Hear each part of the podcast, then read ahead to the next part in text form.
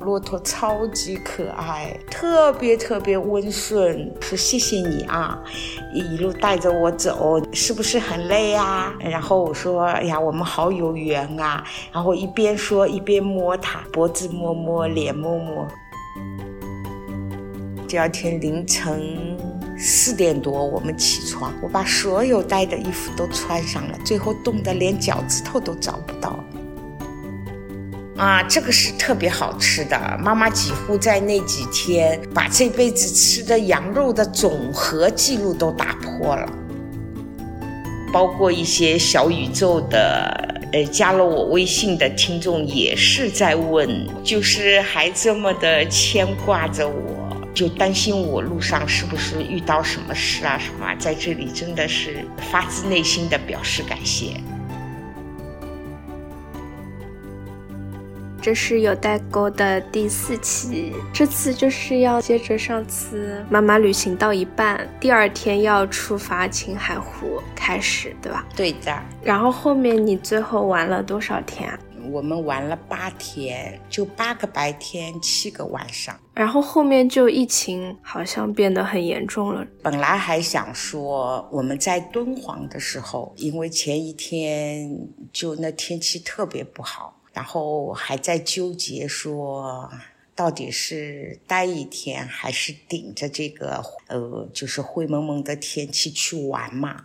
嗯，然后正好遇到一个大学老师，他帮我们介绍说他已经第三次来敦煌了。他先生跟孩子呢去玩了，他已经去过两次了，这一次就不想去了。正好在酒店大堂嘛，就聊了一会儿。跟他聊完，就妈妈做了个决定，就是今天不走了，看明天的天气。如果天气好的话，我们就去敦煌。就因为前一阵子的沙尘暴的关系，还是我们从来没经历过这种沙漠的气候，是那种看上去很吓人的那种。黄蒙蒙哦，对对对对对，可见度很低。对，就到处都是黄黄的。然后你看很多饭店，它都是在外面摆着的，那桌子上就一层沙。嗯，我们哪见过这种情形啊？就又有些不甘心，都到了眼跟前了。第二天运气非常好的早晨，还是像昨天一样有点灰蒙蒙的。我就说。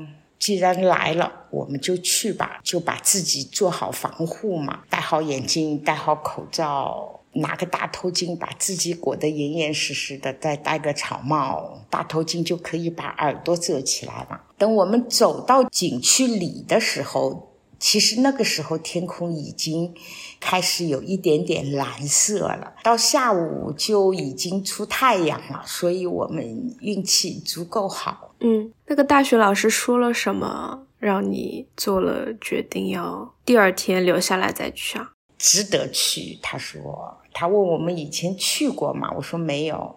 他说如果没有的话，他建议我们还是要去的。然后我又特别爱想要骑骆驼，因为也是从来没有尝试过的嘛。我又特别喜爱这种马啊。骆驼啊，所以这一次对于敦煌来说，一个是看看沙漠，看看那个月牙湖，对骆驼抱有很大的好奇心，想近距离的接触一下，就没想到骆驼超级可爱，特别特别温顺，然后妈妈不停的在摸它，它到后面把眼睛都闭起来了，嗯，就从那一天和。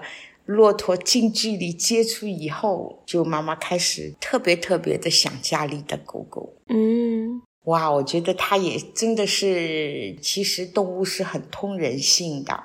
它干嘛了？他放我下来的时候，他是坐在那个沙漠上面的嘛，嗯，然后我才能下来。下来之后呢，我就在那边一边跟他说话，我说谢谢你啊，一路带着我走，是不是很累啊？然后我说，哎呀，我们好有缘啊。然后一边说一边摸他脖子摸摸，脸摸摸，他就是仿佛像听得懂我的话，他做出的那种对应。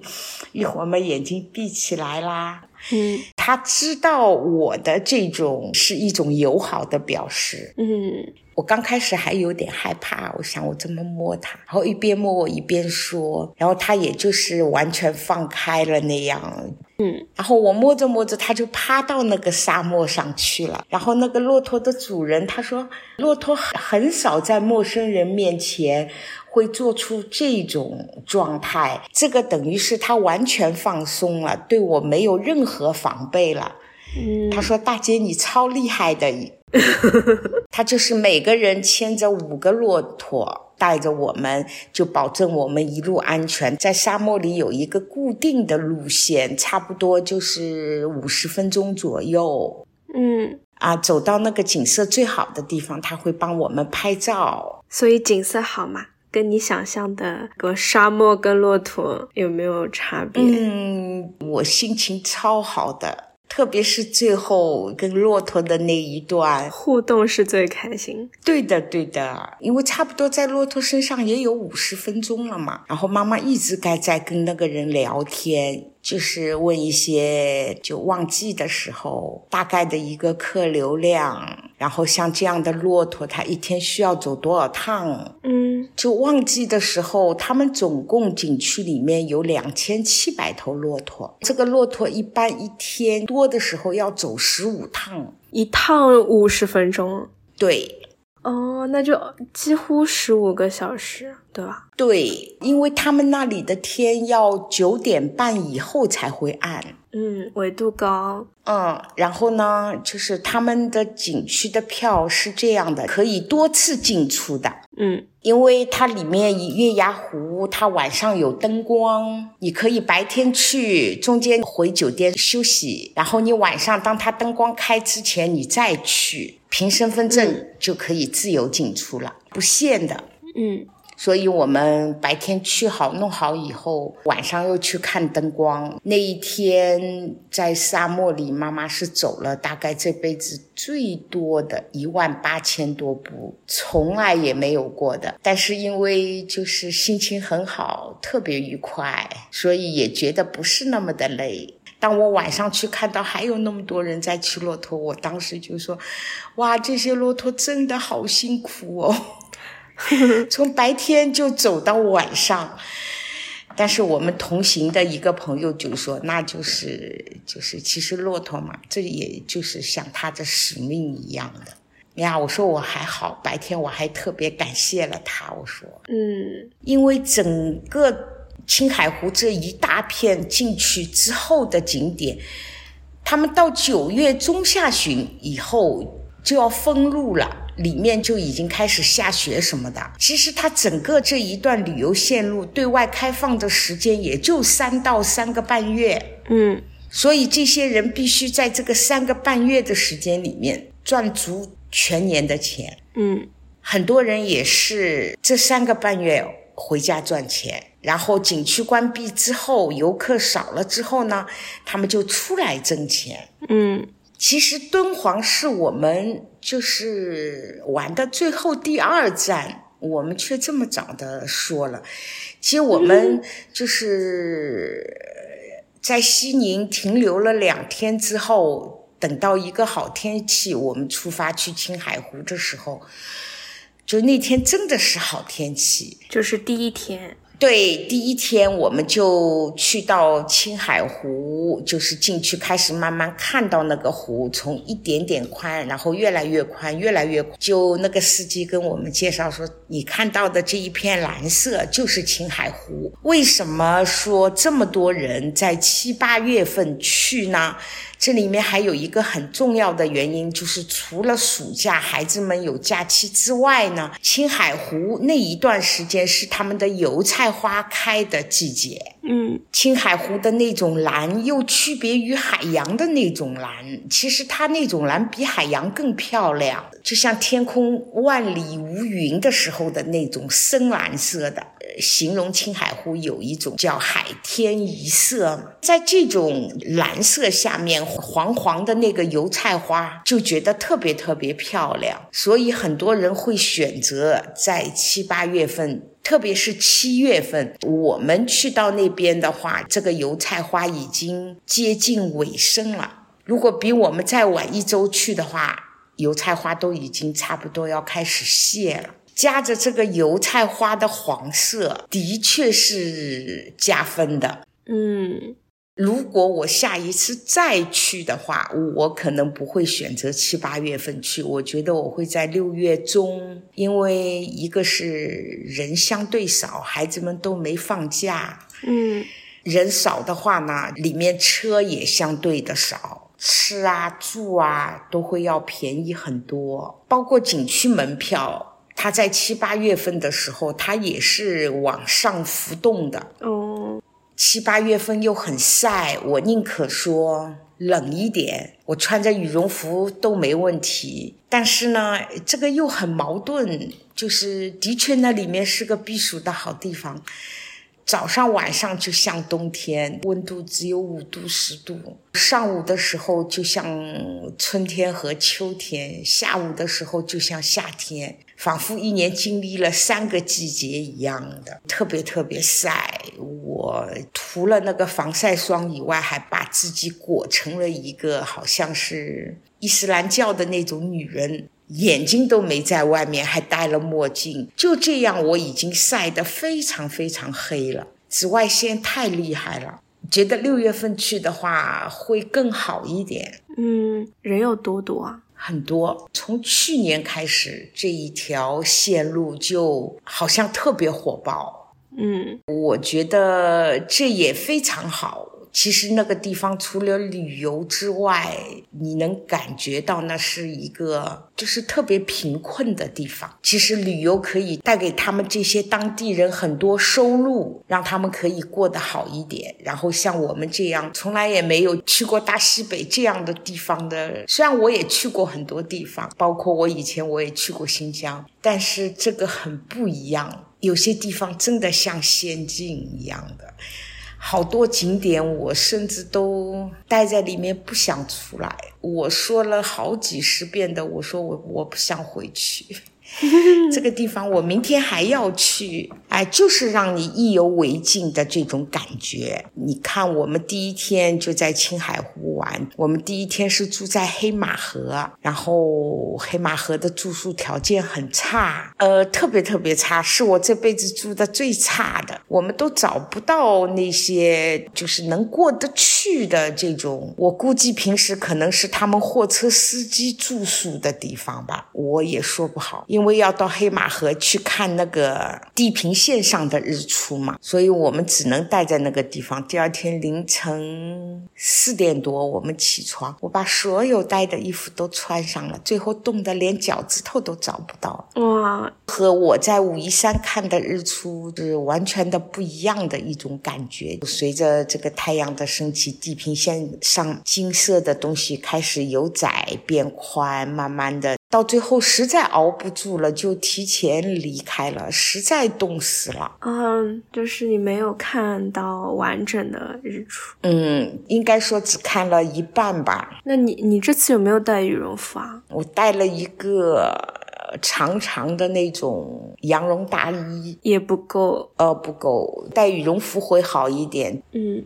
就我们沿着青海湖到了那个可以车开进去的地方，我们特意从武夷山带去的。就是那种户外煮茶的器具，然后在青海湖旁边的石头上面就摆了一个茶席，嗯，泡了一下我们的茶喝。我想感觉一下，在这种这么漂亮的景色，其实我经常也在武夷山在户外泡茶嘛，但是那边的景色跟武夷山的景色是完全不一样的感觉。那边场面很大，很很宽阔。就很有气场的那种。武夷山呢，就是那种山清水秀、小家碧玉的那种感觉，很不一样。嗯，青海湖旁边那小卖部嘛，冰柜呀，他在卖一点当地的东西。我们买了他的老酸奶，然后买了他的雪糕，反正都特别特别好吃。呃，除了贵，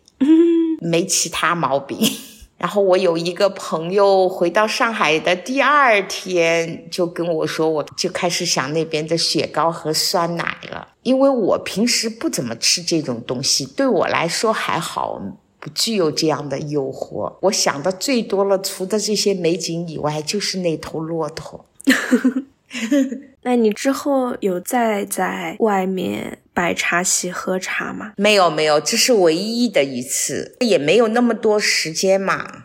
嗯，因为整个的路程还是蛮赶的嘛。你刚刚说就是有很多，嗯，你觉得像仙境一样的都不想离开的那些地方是哪里啊？嗯，就是翡翠湖。嗯，妈妈是在。第一天青海湖，第二天是黑马河、茶卡茶卡盐湖呢。我们是第二天去的，它那边的弄的场面比较大，里面地方也很大。去到茶卡盐湖，我们玩了很长时间，人家一般都三四个小时都出来。其实那天妈妈在里面待了六个半小时，嗯，就那天就觉得茶卡盐湖已经很打动我了。晚上我们住在大柴旦，我们一般都问当地人的什么时候的。光是最漂亮的，他们就说去翡翠湖的话，就要么就是早上早一点，要么就是晚上。我们就选择了早晨早一点。那天也很奇怪，翡翠湖人不多。哎呀，去到里面，妈妈真的就是不想出来了。这比茶卡盐湖漂亮太多了。嗯，这是我最喜欢的地方之一。它里面的湖就是一小个一小个的。由于它盐的成分浓度不一样，湖面的颜色有浅绿色的、深蓝色的各种各样颜色的，在一定的光照下面，就真的跟翡翠一样。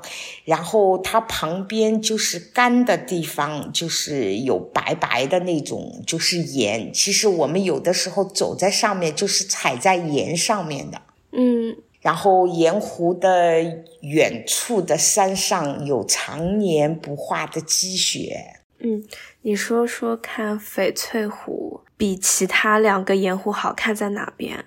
你为什么你最喜欢翡翠湖啊？它颜色变化会非常多，一个湖一个颜色，就是它小小的湖的数量多。嗯。然后它不同的盐分、不同的颜色，然后合在一起是最好看的。呃，对，就像翡翠一样的，翡翠也有这种深色的，也有浅浅的。然后它不大，你可以说不像茶卡盐湖很大，你没有办法说围绕着它去走。因为当我发现了角度不同出来的颜色不同，我就会围绕不大的那种盐湖去绕一圈嘛。我要看它这个色彩的变化。嗯，就在这个里面就觉得很神奇。有的时候这个角度看过去是这个颜色，到那边看过。来的，呃，绿色、蓝色都特别特别不一样。我有朋友前两年去过，我说你帮我推荐一下那边，你觉得几个地方是一定要去的？当时他给我推荐了三个地方，而这三个地方也是我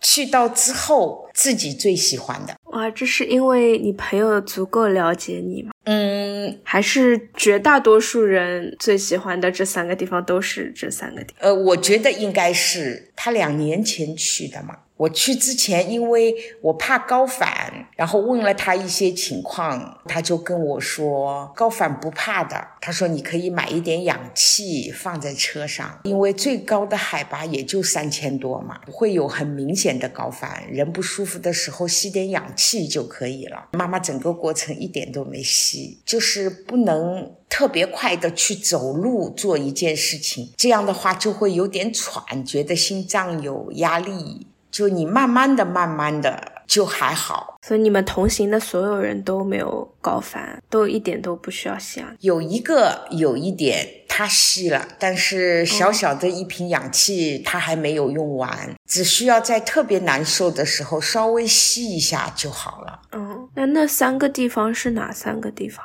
这是我最喜欢的。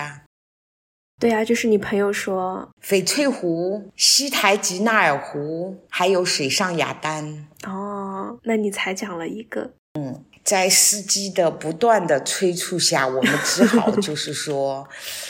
呃，很不舍得离开了翡翠湖，去西台吉纳尔湖，也是盐湖。对，也是盐湖，但是它非常有特点的就是它路在中间嘛。这个路的两边的湖的颜色，一个是蓝色的，一个是绿色的，特别明显。嗯，然后我还特意去问了。就形成这个双色湖的最大的原因，就是因为盐的浓度的不同，它的可能两边地下的这种矿物质含量的不同，嗯，所以形成了这个双面湖，也是特别特别的漂亮。最遗憾的就是我们这一次没有带无人机，因为操作不熟练嘛，一直都买了没怎么用，然后呢电池都报废了。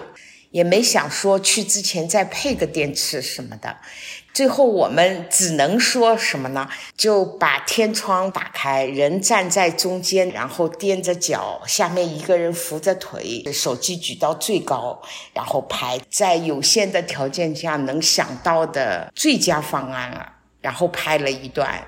虽然没有无人机那么漂亮，但是也是多多少少弥补了一些遗憾。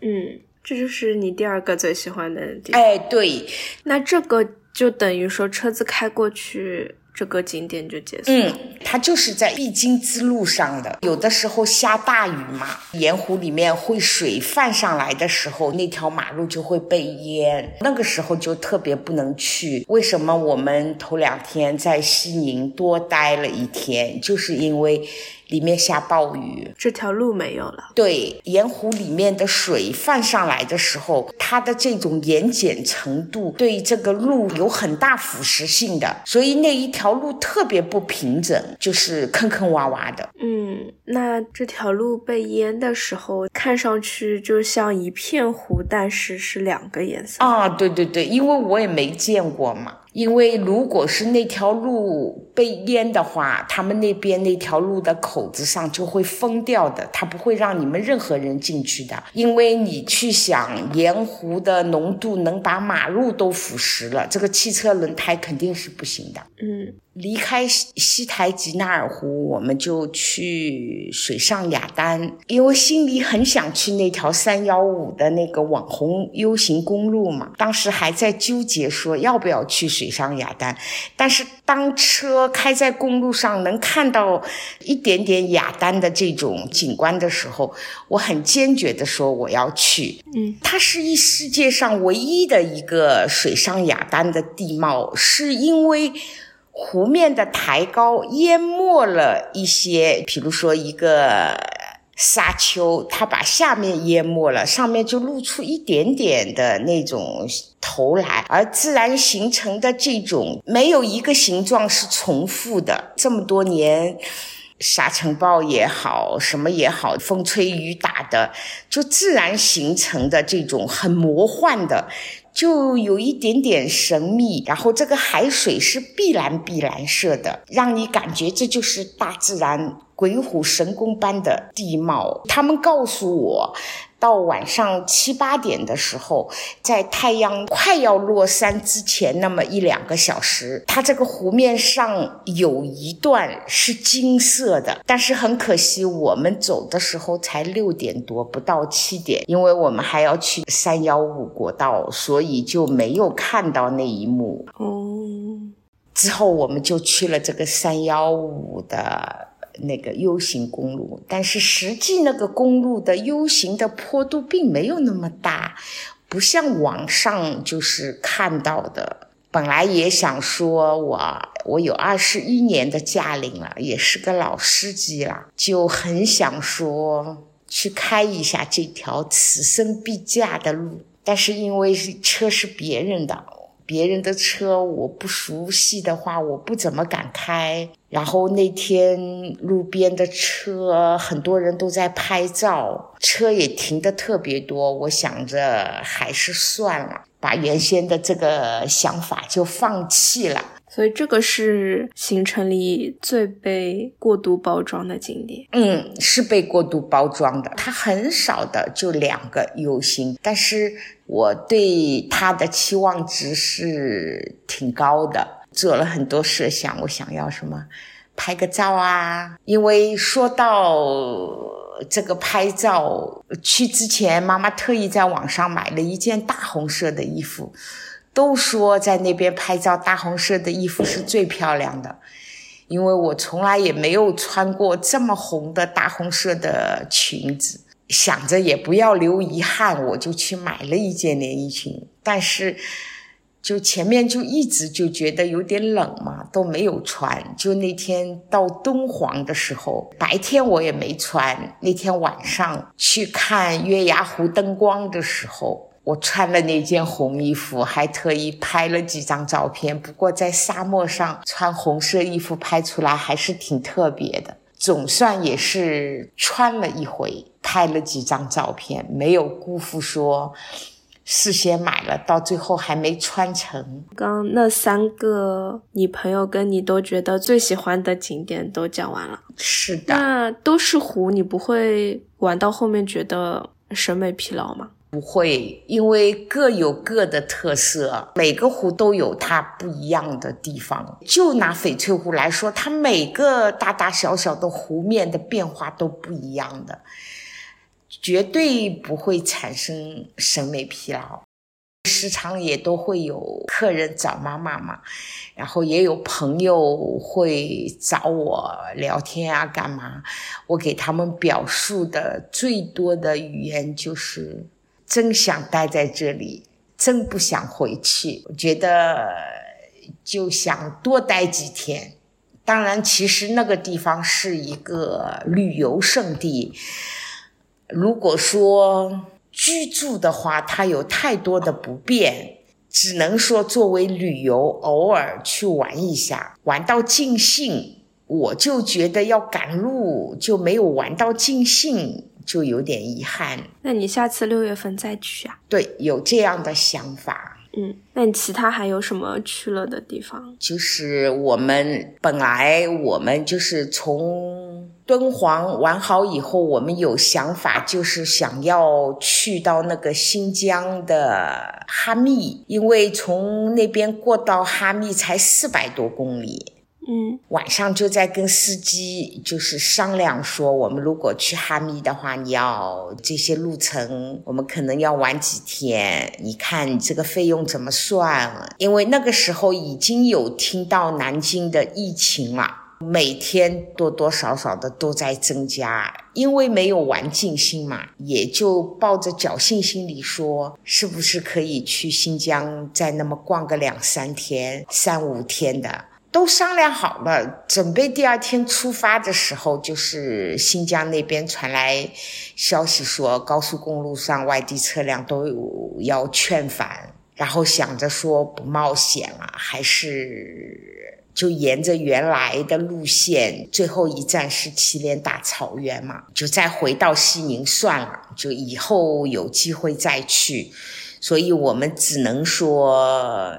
就早上就出发去祁连大草原，刚进大草原的那一段就开始下着很大的雨。因为也是第一次去这样的地方嘛，哟，这大草原一望无际的，远处都是山上都长着草，很多牦牛啊、羊啊，嗯，也很美很漂亮。又是这么大的雨，考虑到安全问题，我们就打算住一晚上。后来连着看了三个住的地方，都觉得实在是没办法住。司机说：“你们就辛苦一点，在车上。”你们就休息，他就继续开，把我们送到西宁。所以大草原就是路上看啊，最后就只能路上看了。其实整条线从景点。吃我觉得还好，就是虽然有些地方的吃是又贵又不好吃，但是其实我们也是带了挺多干粮，然后什么自嗨锅啊、水果啊这些。在大柴旦那一次，别人介绍我们去吃的坑锅羊肉，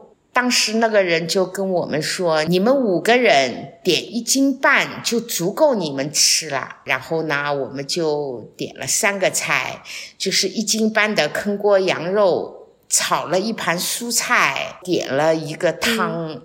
它这个坑锅羊肉里面有羊肉，有土豆片，有一些什么洋葱啊，什么特别特别好吃。后来我们又加了一斤，嗯，不够。蔬菜就是五十四十八块钱一份，那个油麦菜紫菜汤也是四十八块，嗯，反而它羊肉也就一百块钱一斤啊，这个是特别好吃的。妈妈几乎在那几天把这辈子吃的羊肉的总和记录都打破了，然后常常回到这里都还觉得哇，那一顿的这个羊肉这个做法好吃。它是什么做法？这个坑锅羊肉？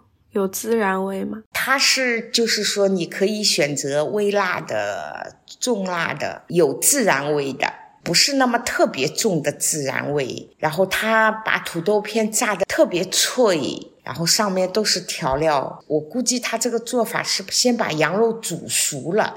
然后跟那些东西去一起炒的，放一些什么青椒片啊、洋葱啊，是炸好的土豆，这么一回锅，有点像我们这里的干锅那样的做法。嗯，这是你吃的最好吃的一顿。它各种羊肉的做法都特别好吃，所以我们为了选择，我们也曾经叫过一个大盘鸡，就是一百九十八。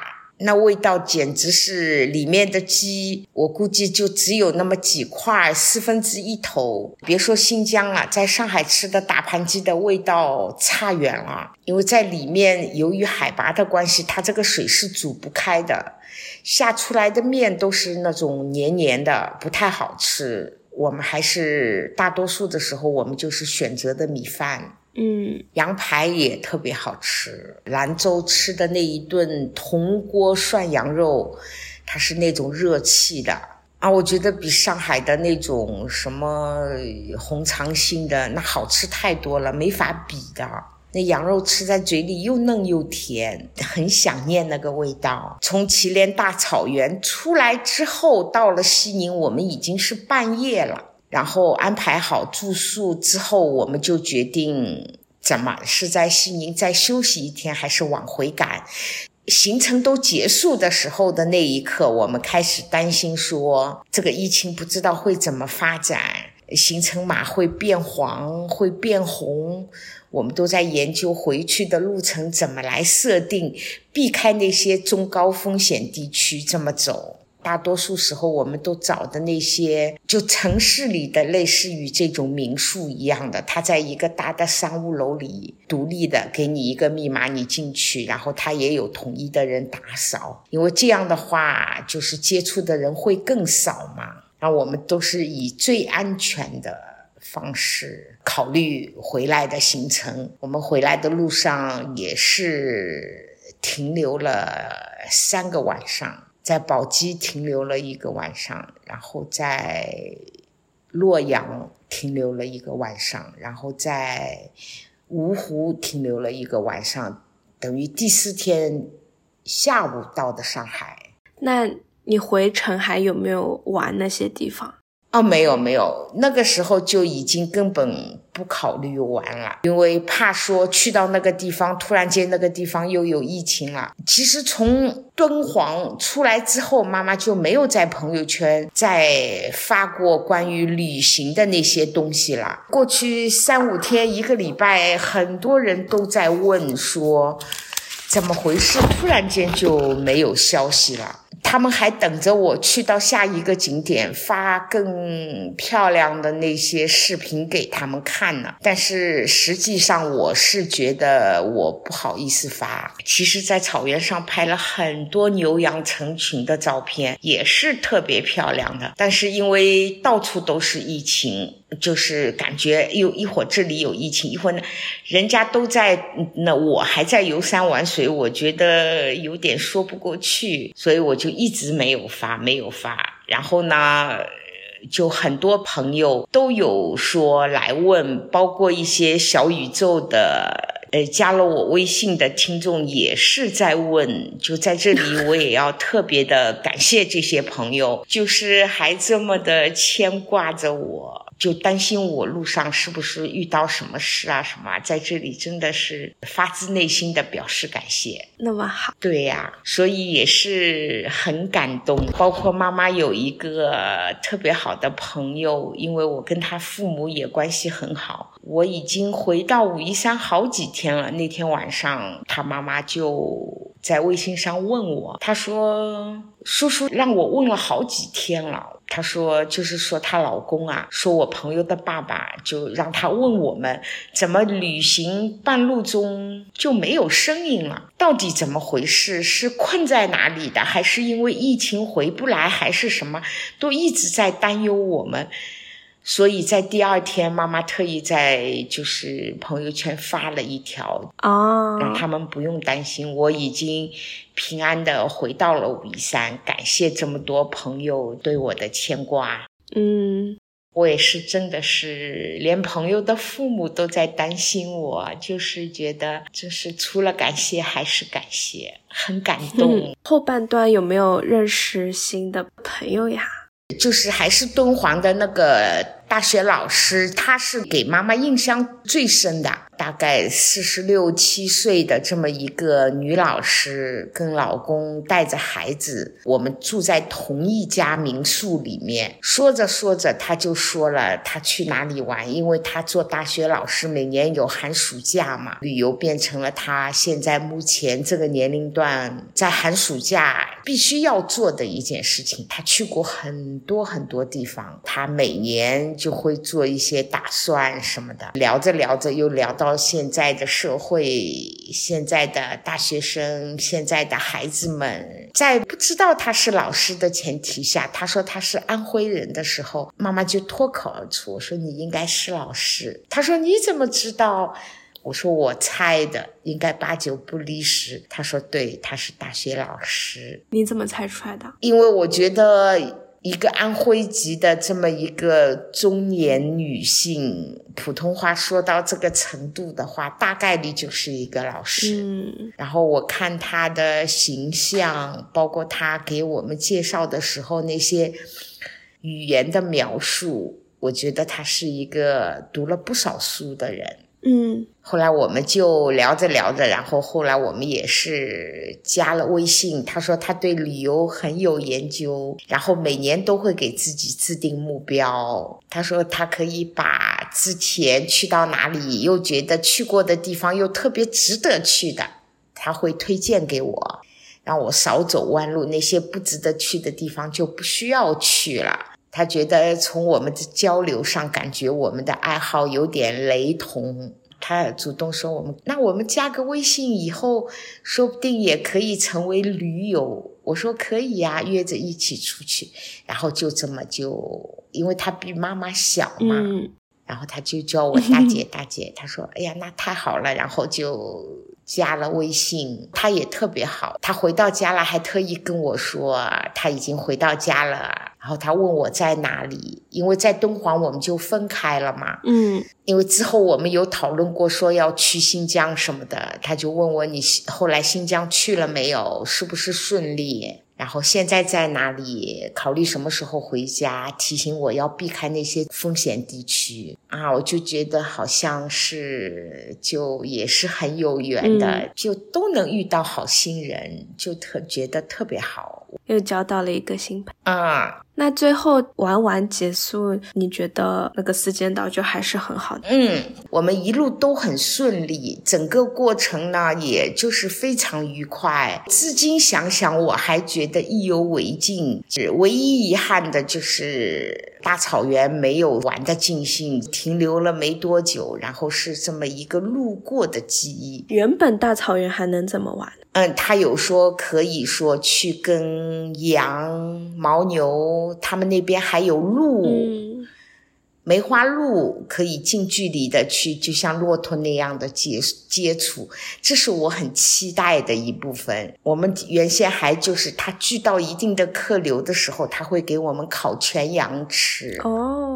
啊，就是就这一部分，我就我们就没有体验到，挺遗憾的。但是这种类似的体验也不一定说一定要在这个草原上体验嘛，对吧？嗯，如果以后再去这条路的话，也可以到时候去弥补一下。嗯，在最后跟那开车的小伙子，因为相处了将近一周的时间。越来越熟悉了之后，到最后妈妈跟他分别之前，因为那天路上开了一千一百公里嘛，开了非常多的时间。然后那一路上，妈妈跟他做了一些交流，给他提了一些建议。尽管我知道这些建议对于他来说可能是大概率是不会去做的，但是我觉得他的年龄比你还小。然后我们正好有那么多空闲的时间在车上，他在开车，我等于是像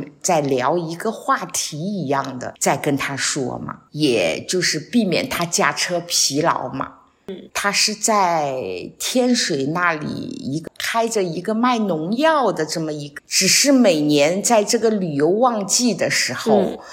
他带着他的车出来赚那几个月的外快的，接到生意就来跑一趟，接到生意就跑一趟。妈妈明显觉得他在各个景点的介绍上面是有欠缺的。后来我就跟他说：“我给你一个建议，只是建议。我说你如果在平时生意的空隙。”去网上查一下，你要了解这个景点背后的典故，形成这么一个景点特有的自然条件什么？你在做某种介绍的时候，你说的更丰富一些。因为我们去到那边的时候，嗯，什么都不知道的，然后他就觉得，哎呀，这个去不去都一样啊，就。我就觉得他在这上面是很欠缺的。一个礼拜相对相处的很好嘛，然后我就有给他提建议。当然，当时他是表示很感谢的，他会去做的。我说你要体现你这个服务，其实旅游到最后呈现的也是一个文化嘛，对吧？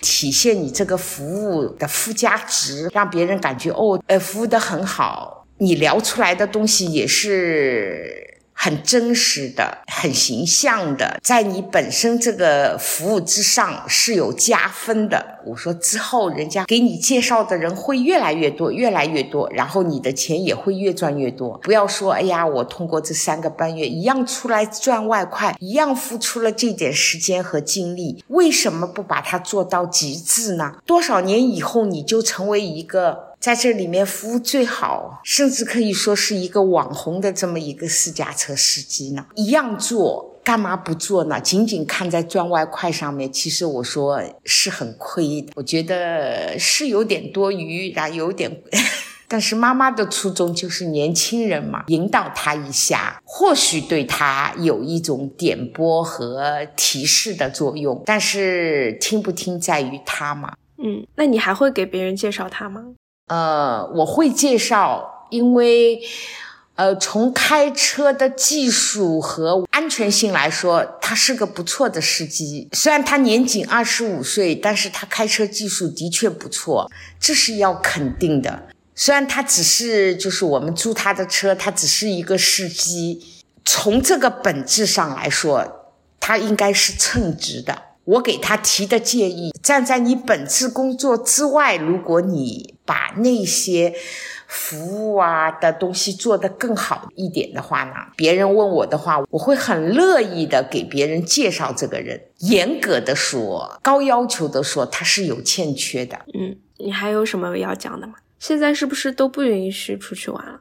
没有明令规定不能出去旅游，但是很多地区的景点都已经关闭了。你看武夷山，尽管没有说景区关闭，但非常非常少的游客，很少。但是前段时间你在旅游的时候的武夷山是游客多的吗？非常多。